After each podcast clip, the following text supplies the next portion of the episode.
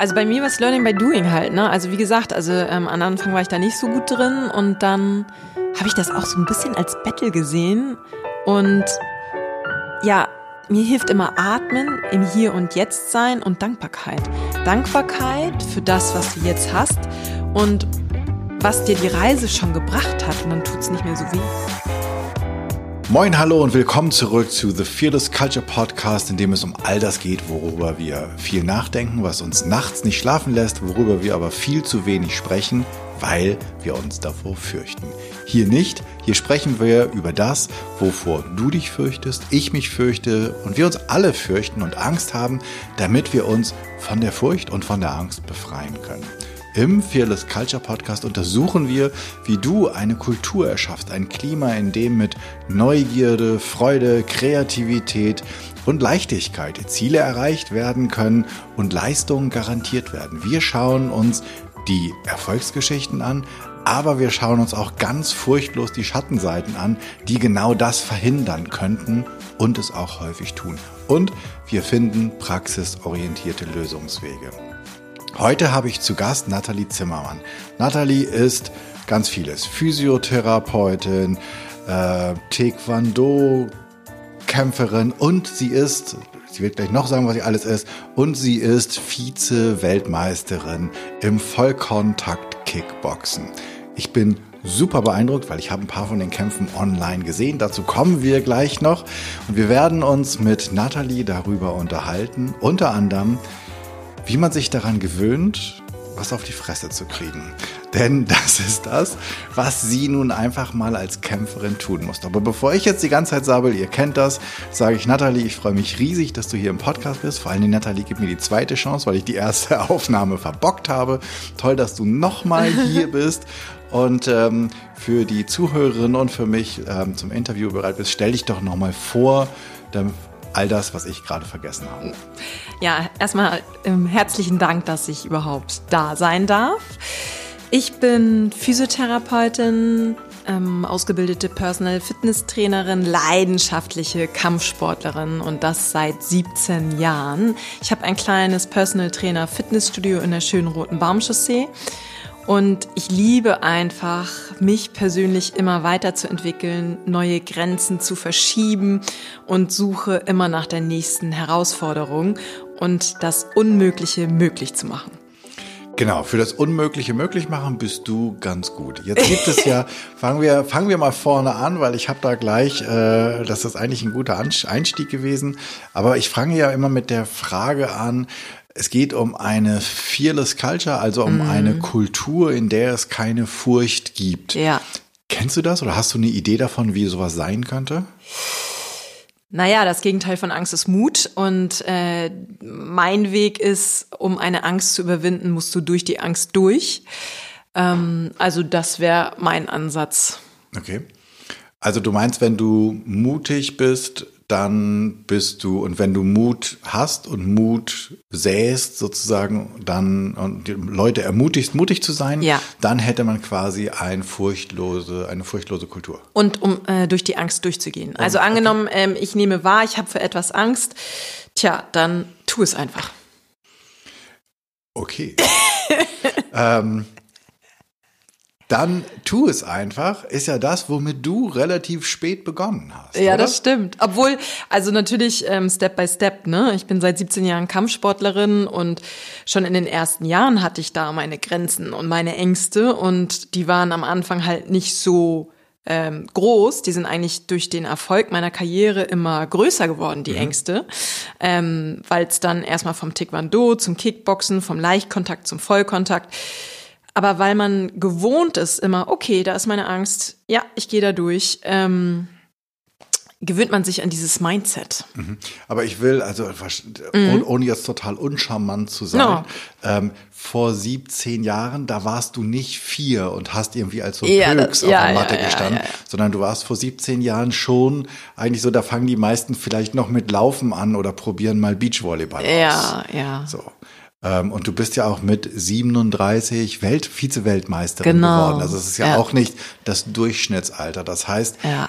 du stellst dich deinen Aufgaben oder deinen Herausforderungen auch dann, wenn sie dir begegnen, wenn du Bock drauf hast und Ja. nicht so sehr, wenn es Zeit dafür ist oder wenn es, wenn die Zeit nicht mehr dafür ist, dann halt nicht mehr. Ähm, das Alter ist immer ein Thema gewesen. Ich lass mich davon nicht beirren. Also in der Regel, wenn du Trainer fragst oder Leute, die vom Kampfsport Ahnung haben, das war immer so das, was ich, ähm, was die zu mir gesagt haben. Du bist zu alt und ähm, du wirst sowas nie schaffen. Und das ist aber auch schon seht Ängste, ne? Dass du denkst, okay, ich nehme mir etwas vor, was gar nicht möglich ist, aber ich versuche es trotzdem. Also ich sehe es eigentlich mein Alter schon auch als Herausforderung und auch, dass die mir Ängste gesät haben, die ich überwinden muss. Ja, man hätte jetzt aber auch reagieren können und Frauen natürlich auch, ähm, indem man, in, indem die Antwort ist, oh, du meinst, ich bin zu alt, ja, dann lass ich's. Genau. Ja. Hast du nicht? Nee, gar nicht. also das ist, ich bin halt ein bisschen Wahn besessen, das ist einfach so. Das gehört zu äh, mir, das habe ich mittlerweile auch akzeptiert. Und zum Glück bin ich da auch sehr naiv und fokussiert.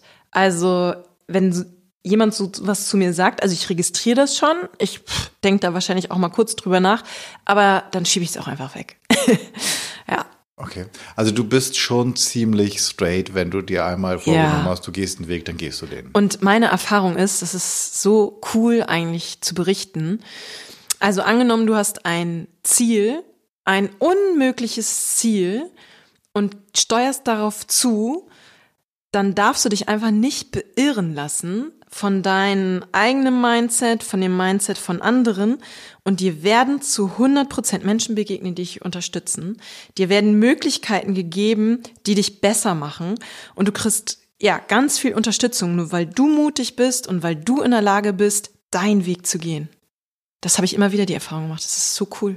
Okay, ich finde das ermutigt. Ja, wirklich. Also genau. Also meine Erfahrung, weil ich das halt so lange schon kenne und so lange mache, fällt es mir natürlich leichter, weil ich da auch absolutes Vertrauen in diesen Prozess habe, dass ich weiß, okay, ich nehme mir ein Ziel, was eigentlich unmöglich ist, aber ich fange trotz Kritik, keine Ahnung, ähm, den mal zu gehen und dann begegne ich Menschen, die mich unterstützen und dann ja, ist es ein Prozess, der da so ins Rollen kommt und du denkst, wow, und da geht noch eine Tür auf und da geht noch eine Tür auf. So cool. Okay, ich glaube, das ist trotzdem ganz wichtig, dass wir das verstehen. Das hat nichts mit Sturheit zu tun, weil du hast ja auch Menschen an deiner Seite, die dich beraten und dir auch mal sagen, du Nathalie, so übrigens nicht oder so nicht. Und wo du dann trotz, also da reagierst du ja drauf und nimmst deren Ratschläge an. Und du hast ja einen ganzen Riesenstab an Trainern ähm, und Menschen um dich herum. Man sieht das auch äh, teilweise in den Videos. Und auch, Aber die passen Posts. zu meinem Mindset. Ah, okay. Genau. Also die, ähm, ich denke, es wären wahrscheinlich auch Trainer gewesen. Ähm, man hätte auch Trainer finden können, die gesagt haben, Nathalie, das versuchen wir erst gar nicht. Okay. Ja. Wichtiger Meine Punkt, Aufgabe ja. ist es eigentlich, ähm, meine Trainer davon zu überzeugen, dass sie ihre Zeit und Energie in mich reinstecken und dass sie mit an meinen Traum glauben. Wow, Sekunde mal, den müssen wir, den müssen wir kurz sacken lassen, weil ich finde den ganz wichtig. Äh, Da hast du hast zwei, glaube ich, ganz, ganz wichtige Punkte gesagt. Das eine ist, nimm dir ein Ziel vor, egal wie unrealistisch das ist, und such dir Leute, die mit an dein Ziel glauben können, die dich nicht davon abhalten, nach dem Motto, komm, das, das wird nix, Hase, sondern alles klar, du glaubst, dass du das schaffst, dann glaub ich glaub an dich und du glaubst an dein Ziel, wir sind ein Team. Und das zweite ist dann, dass und das finde ich, das finde ich einen wesentlichen Punkt, dass du sagst, naja, meine, die Leute in meinem Team, meine Trainer sind nicht dafür da, um mir zu gefallen, sondern ich bin letztlich auch da, damit ich denen gefalle, in dem, in, in dem nicht im Sinne von gefallen, gefallen wollen, sondern ihnen zu zeigen, du investierst deine Zeit, deine wertvolle Zeit in mich und das tust du richtig, weil ich glaube, volle Pulle an mein Ziel und ich gebe alles. Ja, das ist wirklich so. Also ich versuche wirklich eine gute Schülerin zu sein, auf die zu hören, mich zu reflektieren, ähm, Rat anzunehmen, um dann natürlich schnell besser zu werden, weil darum ging es ja eigentlich. Ich will das mal kurz im Unternehmenskontext transferieren, mhm. ja. Das würde ja heißen, und deswegen finde ich den Gedanken, den du uns schenkst, gerade so, so super spannend, dass wenn ich jetzt, sagen wir mal, ich bin, ich bin Mitarbeiter in irgendeiner Organisation und vielleicht bin ich auch irgendwie so eine Führungskraft, aber über mir gibt es noch irgendjemanden. Mhm. Und jetzt sollte, wäre dein Mindset nicht darauf zu warten, dass ja. die Person über mir genau. sozusagen mir die Türen öffnet. Ja. Vielleicht ja, aber zumindest ihr die ganze Zeit das Gefühl zu geben, jeden Effort, den du machst, ja. jede Anstrengung, den du machst, machst du und machst du richtig, weil ich zeige dir, dass es sich lohnt, in mich zu investieren, auf mich zu genau. vertrauen, genau. auf mich zu bauen, mich in Projekte einzusetzen, damit die Person, die, die dich unterstützt, dir genau. hilft, das Gefühl hat, alles klar, da habe ich jemanden, der genau. will. Ich habe es mir nicht auch anders erlebt. Also ähm, viele Trainer sind dann ja auch älter und ähm, haben ungefähr Tausende von Schüler im Leben gehabt und ganz viele wollen ganz schnell erfolgreich sein und sind dann da und geben 100 Prozent, aber meistens nur kurz. Mhm. Und wenn sie dann die ersten Male scheitern, dann sind sie weg.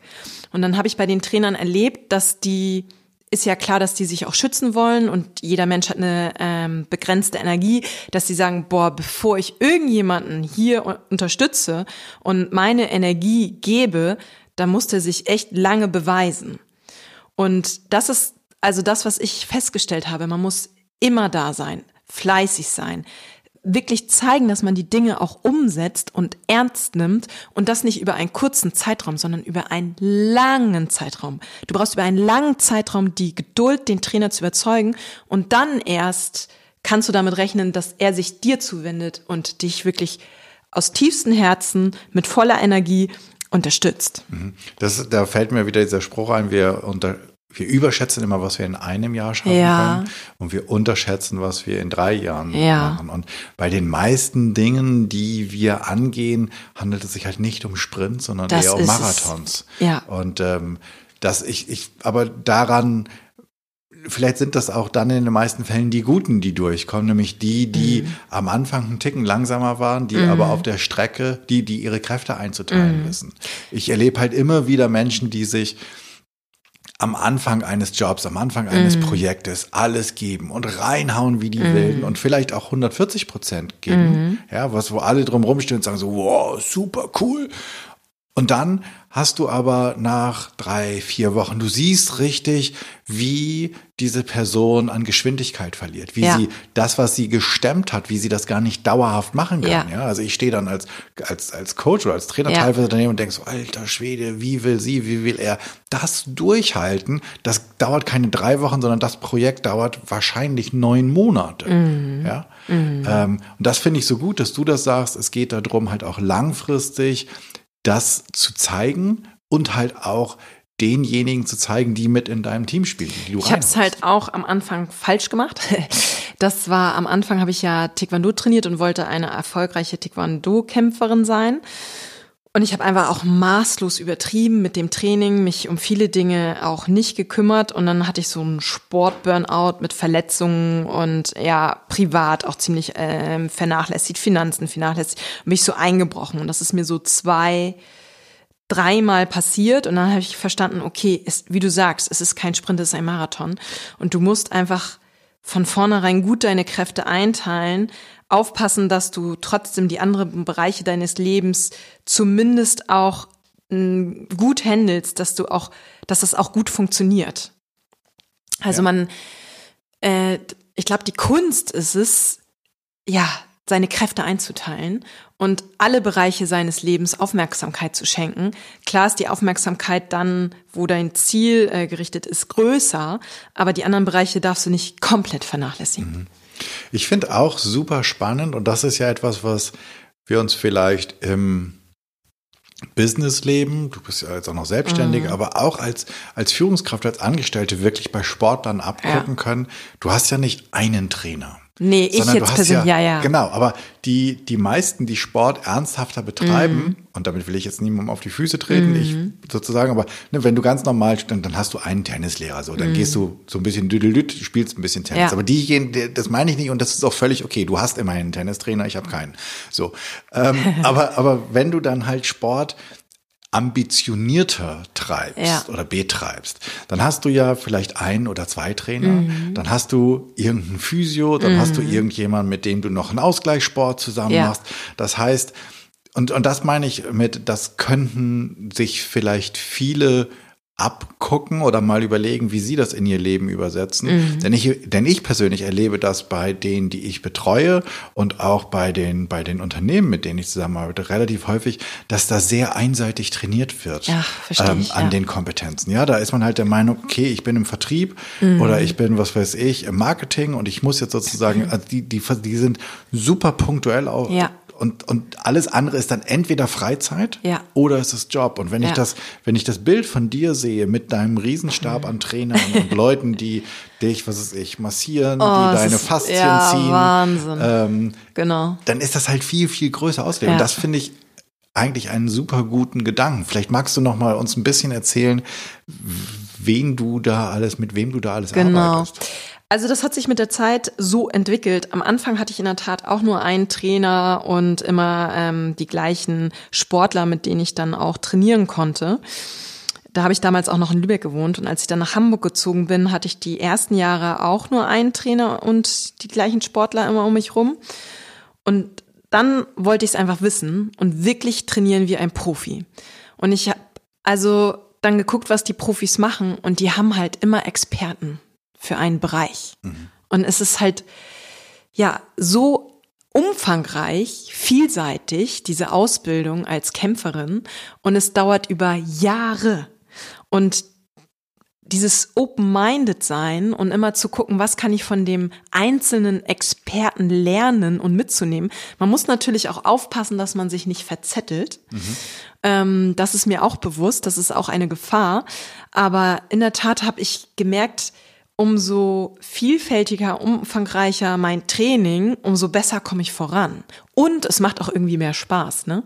Weil wenn du immer das Gleiche wiederholst, also ich kenne ja die Sportler, die dann immer das gleiche Training haben, immer das gleiche machen, die werden, glaube ich, bis zum gewissen Grad gut, aber dann stoppt es halt auch irgendwann, ne? Und ich bin so dankbar. Also ich habe ähm, ja einen Kickbox-Trainer, zwei Boxtrainer aktuell und dann habe ich natürlich noch eine Osteopathen, ähm, zwei Physiotherapeuten, meine Ärzte, die mich unterstützen und ähm, verschiedene Coaches. Wie gesagt, das hat sich alles so ergeben und ich höre da immer auf meine Intuition. Ich gucke immer, wer zu mir passt von der Energie und von ich weiß mittlerweile, weil ich so reflektiert bin, ganz genau, von welchem Trainer ich was bekomme sozusagen. Und ähm, der eine hat die Stärke und dann muss ich daran arbeiten, der andere hat die andere Stärke. Der eine ist zum Beispiel sehr strukturiert, der andere ist sehr kreativ und der andere arbeitet nur auf Härte.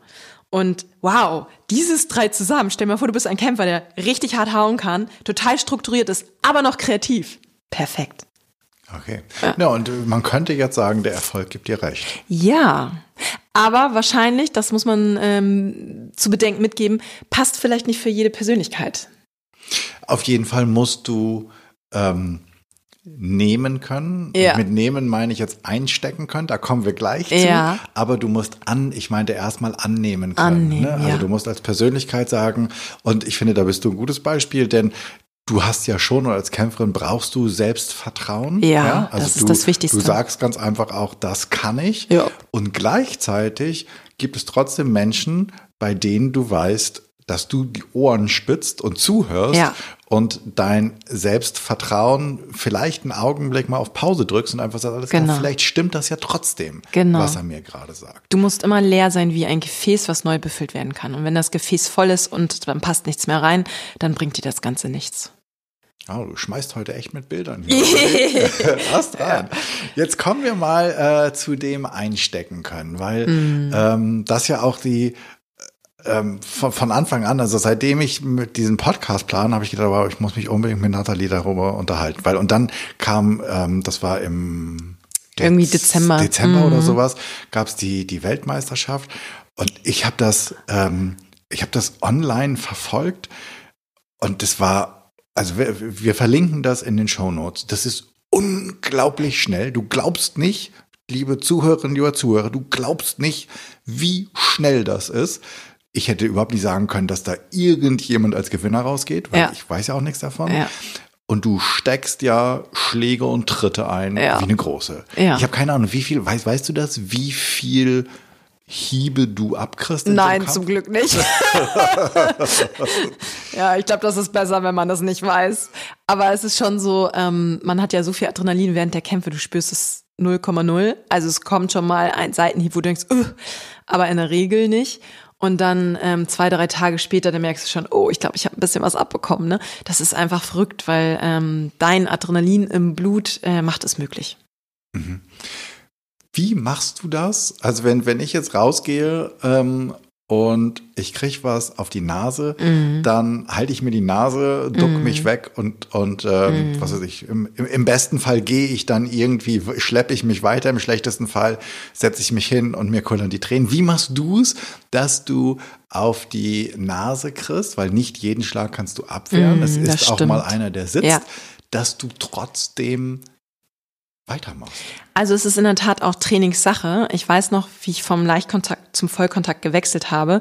Warte ganz kurz, Leichtkontakt heißt? Äh, sind leichtere Schläge, da geht's eher um saubere ähm, und schnelle Techniken.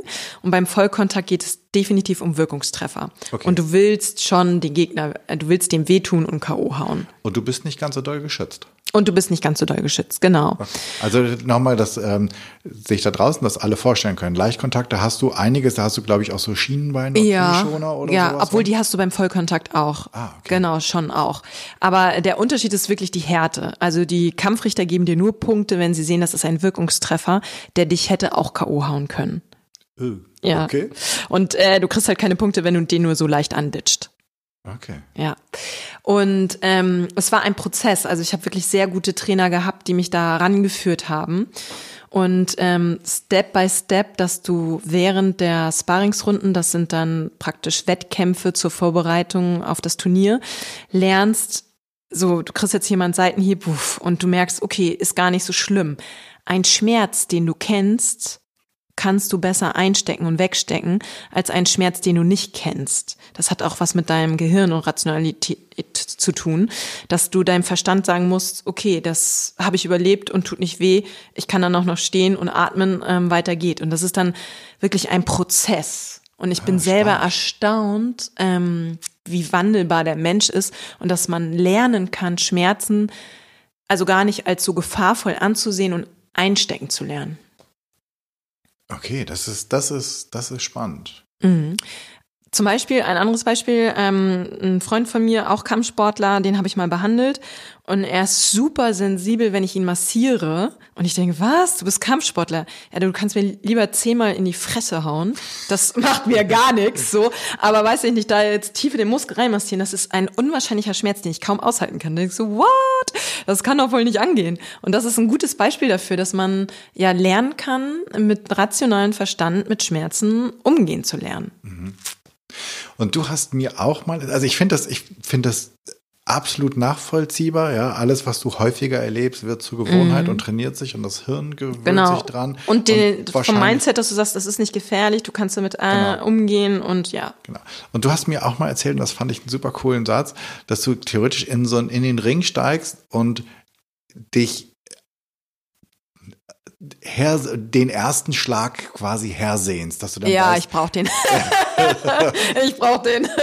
dann weiß ich, dann bin ich in meinem Modus und dann denke ich so, es ist in der Tat auch so, bevor ich, ähm, wir machen ja immer ein bisschen äh, Aufwärmtraining, äh, Pratze und mein Trainer klopft mich einmal vom Kopf bis Fuß ab mit harten Händen und meine Haut ist dann schon äh, feuerrot, einfach so, um nochmal meinen Körper darauf vorzubereiten, so gleich geht's los, gleich kriegst du hier diese Schläge und nicht, dass du, also mit diesem Mindset gehst du schon in den Kampf und es ist dann wirklich, wow, du kriegst die ersten Schläge ab und dann es ist für mich sehr faszinierend, weil das ist ein sehr schneller Sport und es hat sehr viel mit Reaktion zu tun. Es ist nichts, was ich mental steuere. Es passiert einfach, dass du dann ja Schläge einstecken, verteidigen kannst, Tritte auch und wieder austeilen. Ne? Es ist verrückt, dass das möglich ist.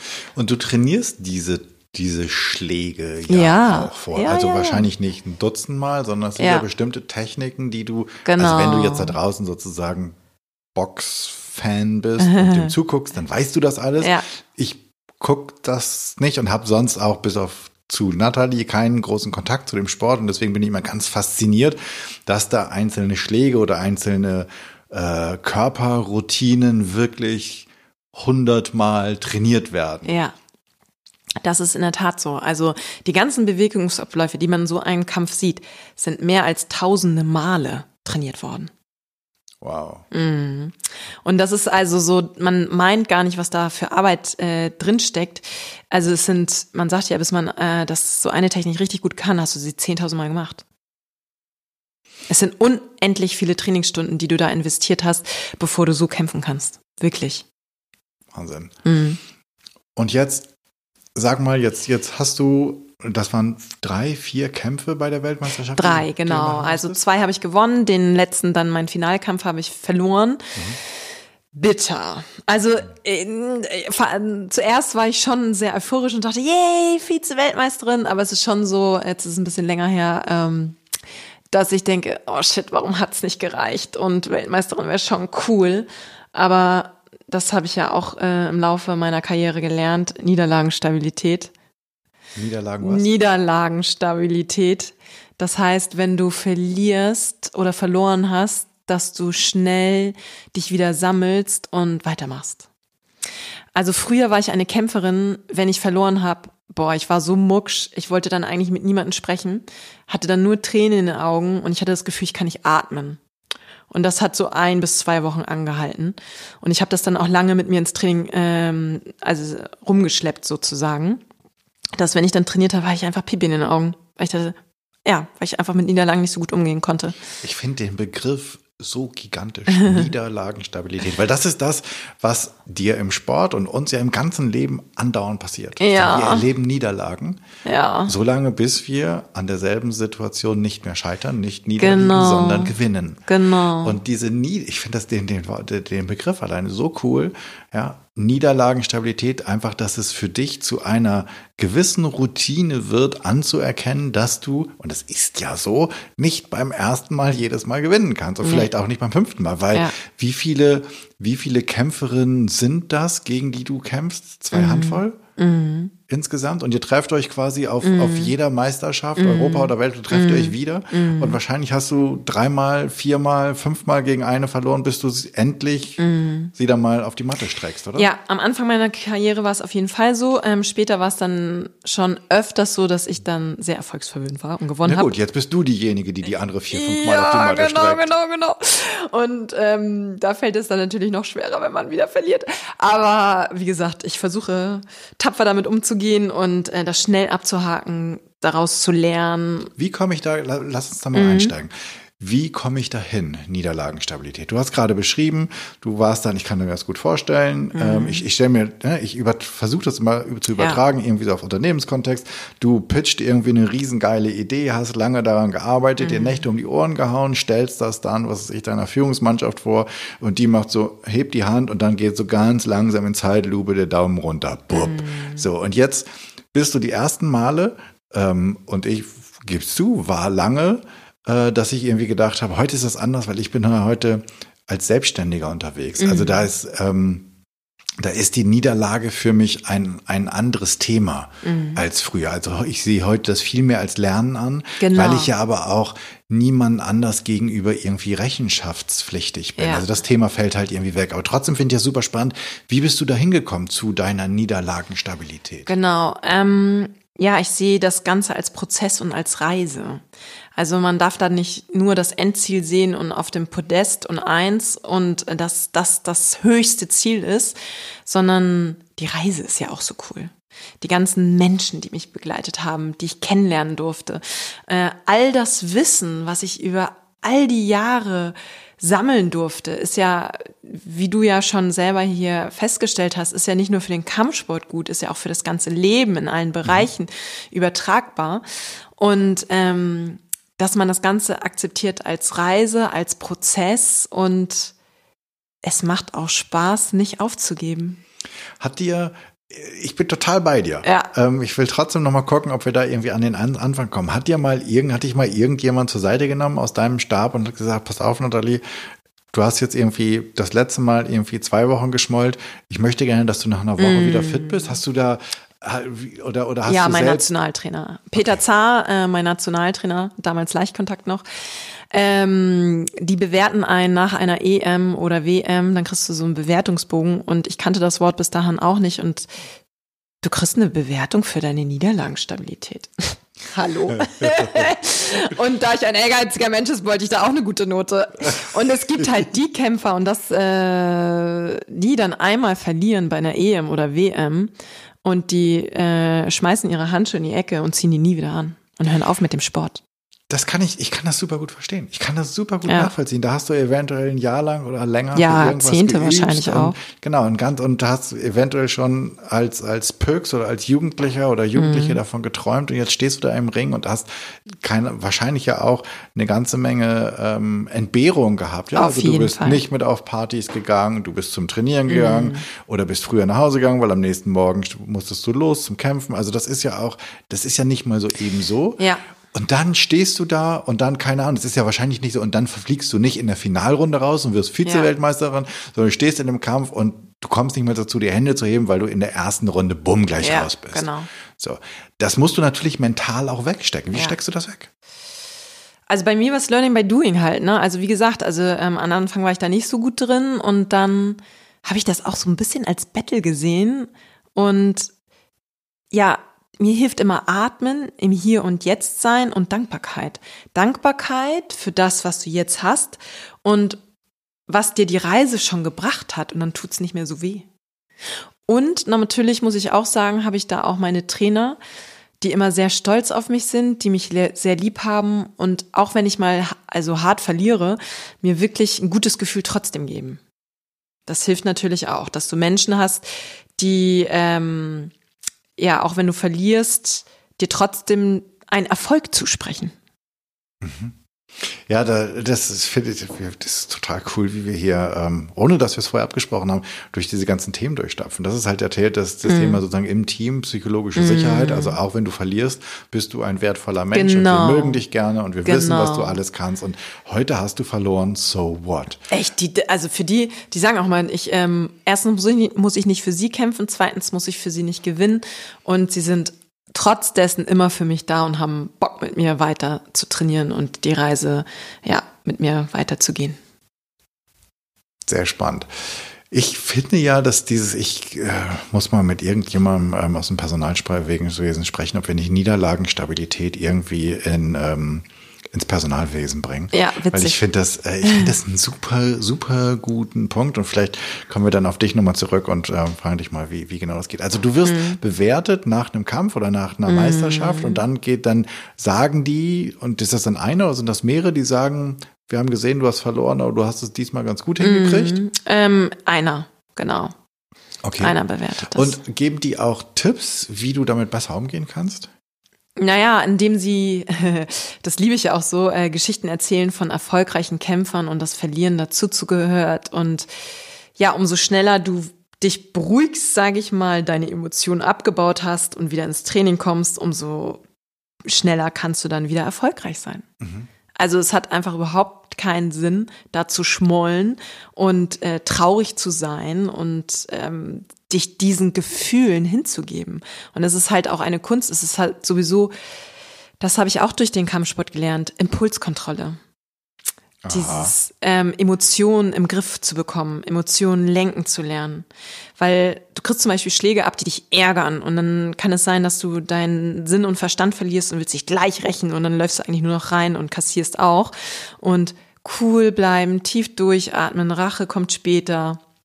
Und beim Kampfsport geht es auch ganz doll darum, seine Emotionen im Griff zu haben, nicht gleich auszuflippen oder nicht gleich traurig zu sein und zu sagen, "Uh, jetzt schaffe ich das alles nicht mehr, sondern ja, so what? Verloren heute, ähm, nächste Woche gehe ich wieder ins Training, ähm, werde zusehen, dass ich besser werde und dann weiter geht's. Ich finde das ganz lustig. Also wenn ihr euch eines dieser Videos anguckt, Mhm. dann könnt ihr euch mal überlegen, an welcher Stelle ihr denken könntet, oh, so what? Also eigentlich Ja. ist da gar keine Zeit, um diese weil sozusagen, wenn du den Gedanken gedenk, gedacht Ja. hast, ist entweder der Kampf vorbei oder aber du liegst auf der Matte. Ja. Aber ich finde das super spannend mit diesem So what, weil du kämpfst ja und, und auch das kennen wir aus dem ganz normalen Leben. Du kämpfst ja auch immer wieder gegen die gleichen Leute, wahrscheinlich Leute, mhm. die du außerhalb des Rings, mit denen man auch mal freundschaftlich spricht, auf jeden Fall. Okay. Okay, wir, wir gehen, also, also sozusagen wir normalen Arbeitnehmerinnen, Arbeitnehmer, ja. Führungskräfte da draußen, ähm, wir machen das auch, wir sprechen mit den anderen auch, wir hauen uns nur nicht auf die Mütze. wie kriegst du, also wie mhm. ist das, ist das für alle so super klar oder gibt es da auch die, die das nicht gewechselt kriegen?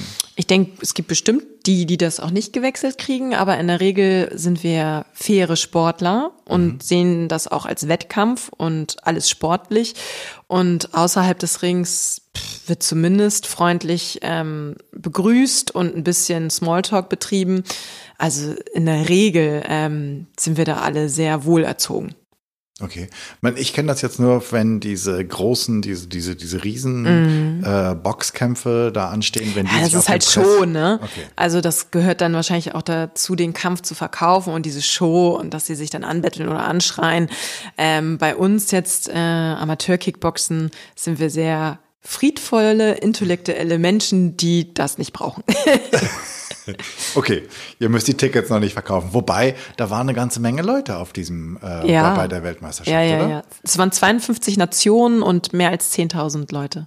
Wow. Und du mm. durftest die Fahne tragen, oder? Nee, ich jetzt nicht. Das haben drei andere Mädels gemacht, aber ähm, war auf jeden Fall ein tolles, tolles Ereignis. Es war echt wow. Also wenn du ähm, drei ähm, Sportler sind immer von einer Nation eingelaufen mit der Hymne, mit der Nationalhymne, boah, das ist schon rührend. Wenn die da alle stehen mit ihrer Flagge und ihrer Hymne und du denkst, so viele Sportler. So. Das ist ja das Schöne an meinem Sport, dass es weltweit verbindet. Ja. Mhm.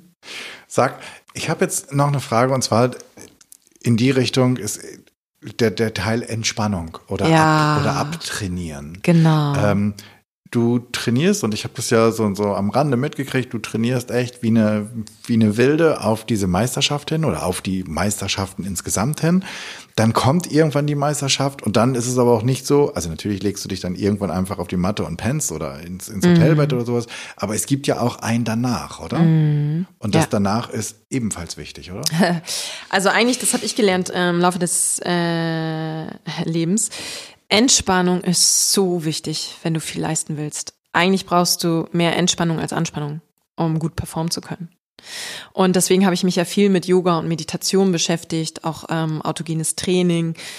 Lass mich ja auch in dem Bereich coachen, weil ich in jüngeren Jahren ja auch immer dachte, 110 Prozent und immer Vollgas und dann bist du halt irgendwann extremst erschöpft und kannst gar nichts mehr äh, leisten. Und umso ausgeruhter du bist, umso entspannter du bist, nicht nur körperlich, sondern mental, umso mehr kannst du leisten. Wie machst du das? Also ähm, ich nehme mir regelmäßig Auszeiten. Ich bin zum Beispiel vor meiner WM erstmal ins Kloster gefahren für vier Tage und wollte mal niemanden sehen und nichts machen. Und dafür musste ich in ein Kloster fahren, weil irgendwie kriege ich das sonst nicht hin. Und hat funktioniert? Es hat funktioniert. Ich war sehr ausgeruht. Ich war also on the point, war ich zu 100 Prozent leistungsfähig. Okay. Das, mhm. äh, und wo warst du da? Da war ich in der Nähe von Bayern, äh, Rodingen, so hieß okay. es da, genau. Und hast du da an irgendwas teilgenommen? Nee, oder? also äh, das habe ich alles bewusst nicht gemacht, hätte ich machen können. Ich wollte absolut meine Ruhe haben und einfach mal sehen, wie es ist, vier Tage alleine zu sein, ähm, ohne Social Media und einfach schlafen, wie ich will. Ich habe auch tagsüber viel geschlafen und erstmal gemerkt, wie erschöpft ich bin. Ähm, also ich hatte da ähm, meine Slots, wo ich dann zum Essen gehen konnte, habe mich da aber auch alleine an einen Tisch setzen lassen. Da waren auch äh, viele andere Menschen, aber ich hatte dann auch, ja, ich wollte einfach nur die Ruhe. Und ähm, ich bin dann für mich ähm, zweimal am Tag in die Kirche gegangen zum Beten und Spazieren. Ich wollte einfach nur absolute Ruhe, Stille und Erholung. Und hat anscheinend geklappt. Und hat geklappt, ja.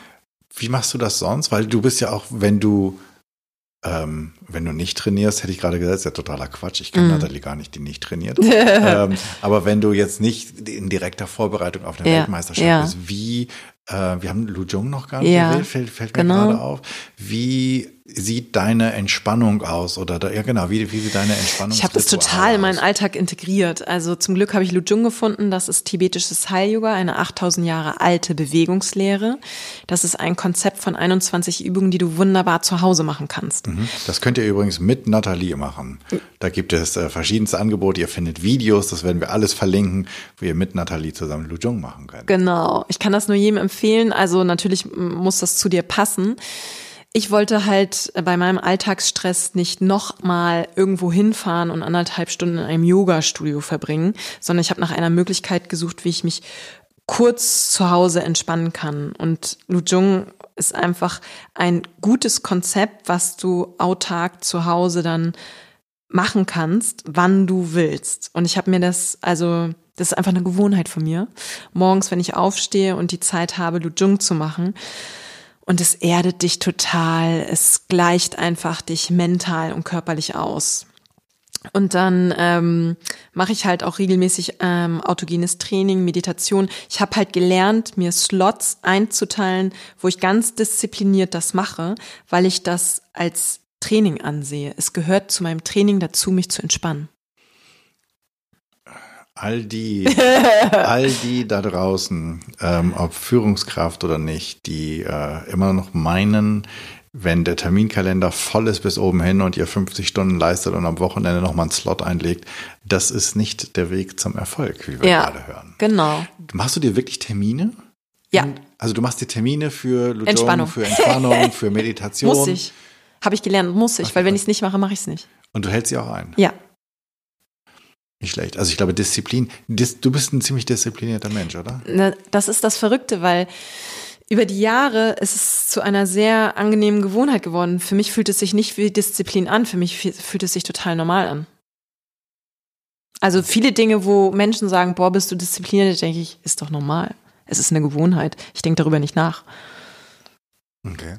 Dein Tagesablauf sieht dann wie aus? Du stehst morgens um ähm, neun auf und nimmst erstmal ein Croissant und einen Kaffee? Nee, überhaupt nicht. Also ich bin schon ein Morgenmensch. Ich weiß nicht, warum das so ist, aber ich wache einfach meistens ohne Wecker auf. Ich stelle mir immer einen Wecker, aber ich wache meistens vom Wecker auf.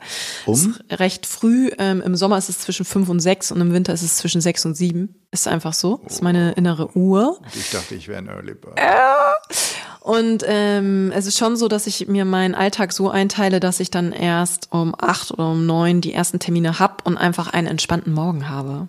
Und dann erstmal entspannt ähm, Yoga machen kann, meditieren kann, mich so ein bisschen sammeln kann. Es kommen natürlich auch Morgen vor, wo ich es nicht machen kann. Aber ich merke, dann beginnst du deinen Alltag oder deinen Tag schon gestresster. Und so gehe ich ausgeglichen in den Tag. Und ich bin ja der Meinung, dein innerer Zustand, so wie du dich fühlst, das strahlst du aus und ziehst du wieder an. Also wenn du deinen Alltag entspannt beginnst, dann hast du auch einen entspannteren Tag.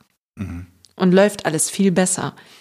Für dich ist dieses morgens aufstehen aber nie ein großes Thema gewesen. Noch nie. Okay. Also ich kenne das gar nicht, schwer aus dem Bett zu kommen. Ich weiß, äh, es gibt sowas. ich hatte meine Freundin, äh, weiß nicht, die braucht mal drei, vier Wecker, bis sie dann überhaupt irgendwann mal sich bewegt. Ich denke so, Gott, wie schrecklich. Ähm, ich weiß nicht, warum das bei mir so ist. Es ist einfach so. Vielleicht, weil ich dann auch zu ausgeglichen bin. Keine Ahnung. Okay. Und dann machst du morgens Yoga, Meditation, ja. Frühstück und dann startest du ganz genau, normal in den Tag. Genau es gibt Zeiten, das ähm, weiß ich halt auch, dass in, in denen du unglaublich viel trainierst, also mm. zweimal täglich, dreimal Zwei täglich. Zwei bis dreimal täglich. Ja, okay.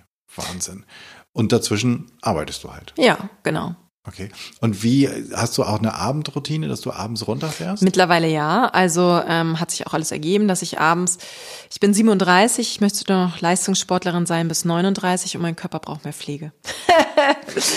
das heißt, ich habe so eine Abendroutine wie ähm, erstmal runterkommen, weg so ein bisschen von Social Media, Fernsehen oder so, mhm. weil ich habe so viel Input tagsüber. Ich brauche da echt auch mal ein bisschen Ruhe und dass ich dann auch mich ausrolle mit ähm, Faszienrollen, Faszientraining mache und gemütlich runterkomme und meine Gedanken sortiere und reflektiere. Das tut mir ganz gut. Okay, aber da hast du jetzt nicht irgendwie groß ein Programm. Oder nee, das mache ich immer intuitiv, das, was passt und was sich gut anfühlt. Okay. Mhm halt die Fürsorge für den Körper, das habe ich entdeckt. Und inspiriert hat mich äh, äh, Frodeno, das ist ja ein äh, Ironman Weltmeister mhm. und der ist auch 38, trainiert ja wirklich den ganzen Tag gefühlt und ähm, der hat jeden Tag einen Physiotherapeuten äh, um sich rum. Ne? Der mittags wird er behandelt, abends wird er behandelt. Dachte ich, guck mal. Und das scheint so, äh, die älteren Leistungssportler, die kümmern sich halt sehr gut um ihren Körper. Und das habe ich von dem so ein bisschen abgeguckt. Okay, das gehört dann mit dazu man darf ja auch, äh, es darf ja auch was geben, was im Alter sozusagen gut ist, nämlich dass ja. man ein paar Sachen gelernt hat. Ja, ja, ja. Und jetzt, wenn, wenn du jetzt denkst nach dem Motto, ja super, wenn ich Leistungssportler wäre, dann hätte ich auch so viel Zeit. Es geht ja nicht darum, dass wir dich zu Yoga oder ah. Trainieren oder Leistungssport, sondern du darfst das alles übersetzen und auf dich adaptieren. Du darfst jetzt mal gucken, wie würde denn dein Alltag aussehen, wenn du in deiner Leistungssportart und sei es Vertrieb, Marketing oder nur als Führungskraft oder was weiß ich, als äh, Leitung eines Kindergartens, wer immer du bist, was immer du tust, wenn du auch für dich Pausen einbaust, wenn auch du entspannst, um dann, wenn du Leistung bringen, dann, wenn du Leistung bringen musst, die auch optimal mhm. auf den mhm. Punkt einsetzen kann. Denn das ist das, was Nata, was, was ich so super spannend finde, dass wir mal von einem komplett anderen Feld, auf dem die wenigsten von uns unterwegs sind, mm. weil wenige von uns sind Leistungssportler, mm. ähm, gucken können, wie werden da Leistungen abgerufen auf den Punkt, immer wieder. Mm. Ähm, wie häufig kämpfst du? Pro Jahr, wie viele Kämpfe hast du, hast du zu? Letztes Jahr war wirklich sehr anstrengend. Also ähm, ich bin Kickboxerin, kämpfe für die WAGO, World Association of Kickboxing und ähm, letztes Jahr habe ich zwölf Turniere mitgemacht. Das heißt, zwölf Turniere, vier Nationaltrainings in Bayern, zwei Wochen Trainingslager. Gefühlt bist du jedes zweite Wochenende irgendwo unterwegs. Okay, also es ist auch nicht so, dass es einmal im Jahr Wimbledon ist, nee, auf das du trainierst. Genau, äh, überhaupt nicht. Ne? Es ist schon ein bisschen, ein bisschen Und das mehr. ist dieses, du musst schon sehr gut organisiert sein, Nein sagen können. Also Nein das habe ich, ja, habe ich auch gelernt, weil ich bin so ein Ja-Sager. Und ja, ich mache damit und ja, ich mache damit und ja. Ähm, du musst dann halt auch Nein sagen können und darauf verlassen, dass die Leute dich trotzdem noch lieb haben und deine Freunde bleiben äh, und dich verstehen. Ne? Ich wollte noch kurz zur Entspannung kommen. Ich habe halt festgestellt, wenn du dir Auszeiten nimmst, ähm, Ruhe und Stille, dann erst kannst du jeder Mensch hat eine Intuition und hat eine Weisheit seines Herzens. Und erst wenn du in Ruhe und in die Stille gehst, dann kannst du deiner Weisheit deines Herzens lauschen. Und dann wirst du so viel kreativer, produktiver und erfolgreicher sein. Das ist, äh, also, magst du uns mal kurz erzählen, was, was du glaubst, was die Weisheit des Herzens ist? Ja, für mich ist das Intuition. Das ist, Guck mal, wenn du immer abgelenkt bist, immer irgendwie Social Media, Fernsehen, ähm, mit Partner sprechen, Freundin sprechen, Familie, wie willst du denn dann deine Gedanken sortieren und deiner Intuition lauschen?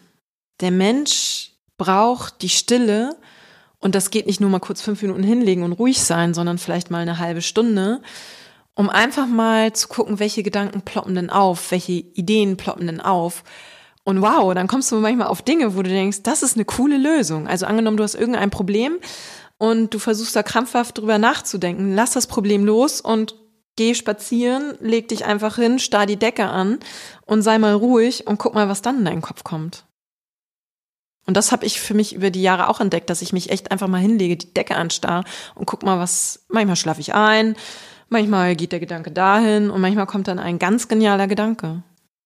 Eigentlich machen wir die, ähm, die Challenges, was die Zuhörerinnen und Zuhörer machen sollen, erst am Ende. Aber wenn, wenn dir nachher noch eine einfällt, nehmen wir die. Mhm. Aber die hier finde ich auch nicht schlecht. Ja, ja, ja. Weil wir sind so eine Hamsterradgesellschaft, ne? Also ich mache mich da auch überhaupt nicht frei von. Ähm, aber bin da reflektiert genug und habe halt festgestellt, wie gut das dem Menschen tut. Also alle, die zu mir zur Physiotherapiebehandlung kommen oder zum Personal Training, boah, die sind alle so on fire und schaffe, schaffe, schaffe. Ähm, ich versuche die da immer ein bisschen zu erden und runterzuholen und guck mal, worum geht's denn im Leben? Vielleicht lebst du wirklich nur einmal und ähm, guck mal, hast du die richtigen Werte, hast du die richtigen moralischen Vorstellungen und machst du wirklich das, was du liebst? Ja. Mhm. das war, das war gerade meine Antwort hier in diesem Podcast. Definitiv ja. ja. Äh, vielen Dank für diese Frage. Ich habe sie einfach mal beantwortet, auch wenn sie nicht direkt an mich war, aber es kam irgendwie voll aus meiner Mitte raus. Das finde ich, ich finde das, finde das eine coole Idee mit, ähm, innezuhalten. Und wir, wir hatten ja diese komische Corona-Krise und äh, da hat theoretisch mhm. hätten da viele Menschen Zeit gehabt, genau da hinzuhören. Mhm. Ich glaube nicht, dass du ähm, in, in meiner Fantasie, aber da wirst du, Natalie, und du, Zuhörerin, ähm, eine eigene Antwort drauf haben. Ich habe das Gefühl, dass viele in dieser Zeit gar nicht die Zeit hatten, das zu tun, mhm. weil die Gedanken so viel mit Sorgen und mhm. Ängsten und mhm. Kindern, die beschult werden mussten und mit vielleicht Jobverlusten, Kurzarbeit, mhm. äh, Niedergang des eigenen Businesses voll war, dass vielleicht nicht alltäglich gefüllte Zeit da war, aber nicht wirklich der Raum, um entspannt die Decke anzugucken. Deswegen, ja. vielleicht ist es jetzt eine viel bessere Zeit, äh, wo wir wieder alles viel lockerer haben, dass äh, du mal die Decke anschaust. Genau. Ähm, ich glaube, wir sind relativ rund. Ich habe ein paar tolle, also du, ich habe ein paar tolle Antworten gekriegt. Du hast uns ein paar ganz, ganz großartige Geschichten erzählt und Weisheiten mit uns geteilt. Dafür bin ich super dankbar. Bevor wir das äh, hier den Sack zumachen, wie man so schön sagt, ähm, die eine Frage, bist du noch mit einer Antwort gekommen auf de, de, dessen, mit ein, bist du noch mit einer Antwort gekommen, des, eine Antwort deren Frage? Also, Mann, bist du noch mit einer Antwort gekommen, wo ich die Frage noch nicht dazu gestellt habe? Also hast du noch irgendein Thema, was du meintest, das muss hier unbedingt rein? Nein, also ich denke, lebe deine Träume, sei mutig, geht durch die Angst durch, entspann dich zwischendurch und hab viel Spaß und sei erfolgreich. Okay. Dann müssen wir jetzt klären, wie, wenn ich jetzt zugehört habe, wie finde ich dich? Wie trete ich mit dir in Kontakt? Wie, genau. wo, wo bist du? Gerne über meine E-Mail-Adresse info at nataliezimmermann.de. Ich habe auch eine Website nataliezimmermann.de. Ähm, ansonsten natürlich ähm, Instagram, Body and Mind bei Nathalie. Also gibt es viele verschiedene Wege. Ich freue mich, ähm, wenn ich dich unterstützen kann, mutig zu sein, deine Träume zu leben, ob als Physiotherapeutin, Personal Fitness Trainerin oder Mentaltrainerin. Okay, bevor wir, ähm, bevor wir gehen, die eine Frage, wenn ich eine Bühne habe mhm. und ich lade 100 Menschen ein, mhm. A, und, und, ich, und ich würde dich einladen zu, zu sprechen. Ja. Was ist das Thema, über das du sprechen willst? Und B, vor wem würdest du gerne sprechen?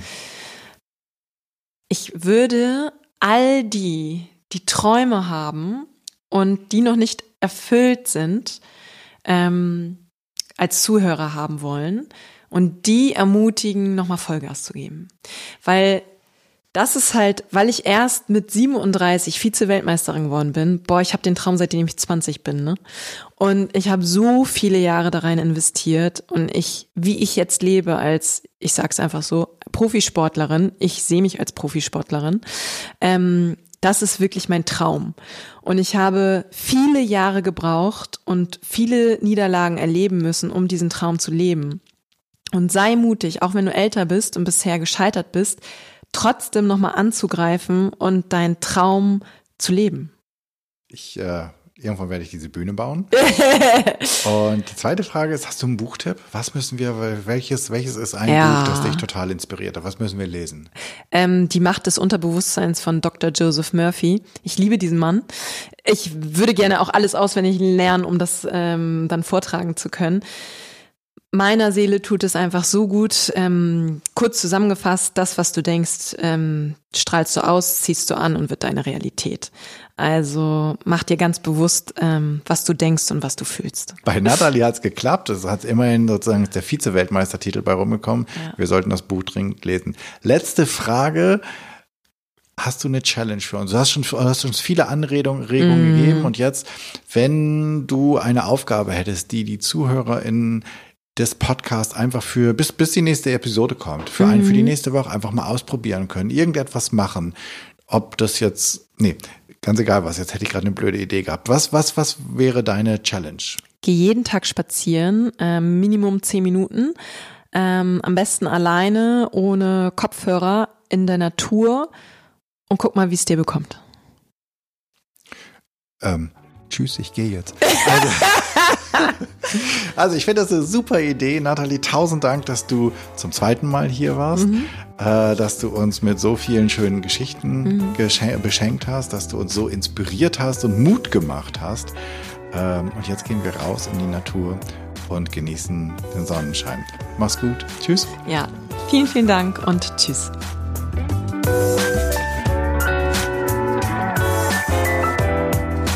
Wow, das war's. Dank dir fürs Zuhören. Ich hoffe, es hat dir gefallen. Es hat dich neugierig gemacht und dich vielleicht inspiriert, einmal mutiger zu sein und ein paar Tipps von Nathalie anzunehmen und sei es nur in die Natur zu gehen und darüber nachzudenken, wie du eine furchtlosere Kultur erschaffen kannst, wie du furchtloser sein kannst. Ich freue mich über dein Feedback und Ideen, was ich noch machen könnte, was ich besser machen könnte, denn für mich ist dieser Podcast ein Herzensthema und dein Feedback bedeutet mir sehr viel. Wenn du ein Thema hast, von dem du meinst, das müsste mal besprochen werden und du bist eine gute Ansprechpartnerin oder du kennst eine oder einen, dann schreib mir bitte an podcast.janschleifer.com. Abonniere den Podcast auf iTunes, Spotify, Stitcher oder wo auch immer du Podcast hörst. Und natürlich freue ich mich riesig über deine 5-Sterne-Rezension bei iTunes, denn damit wird der Kreis derer, die diesen Podcast hören können, größer und wir können alle zusammen etwas verändern. Ich hoffe, du bist bei der nächsten Episode wieder mit dabei. Bis dahin, sei furchtlos, dein Jan.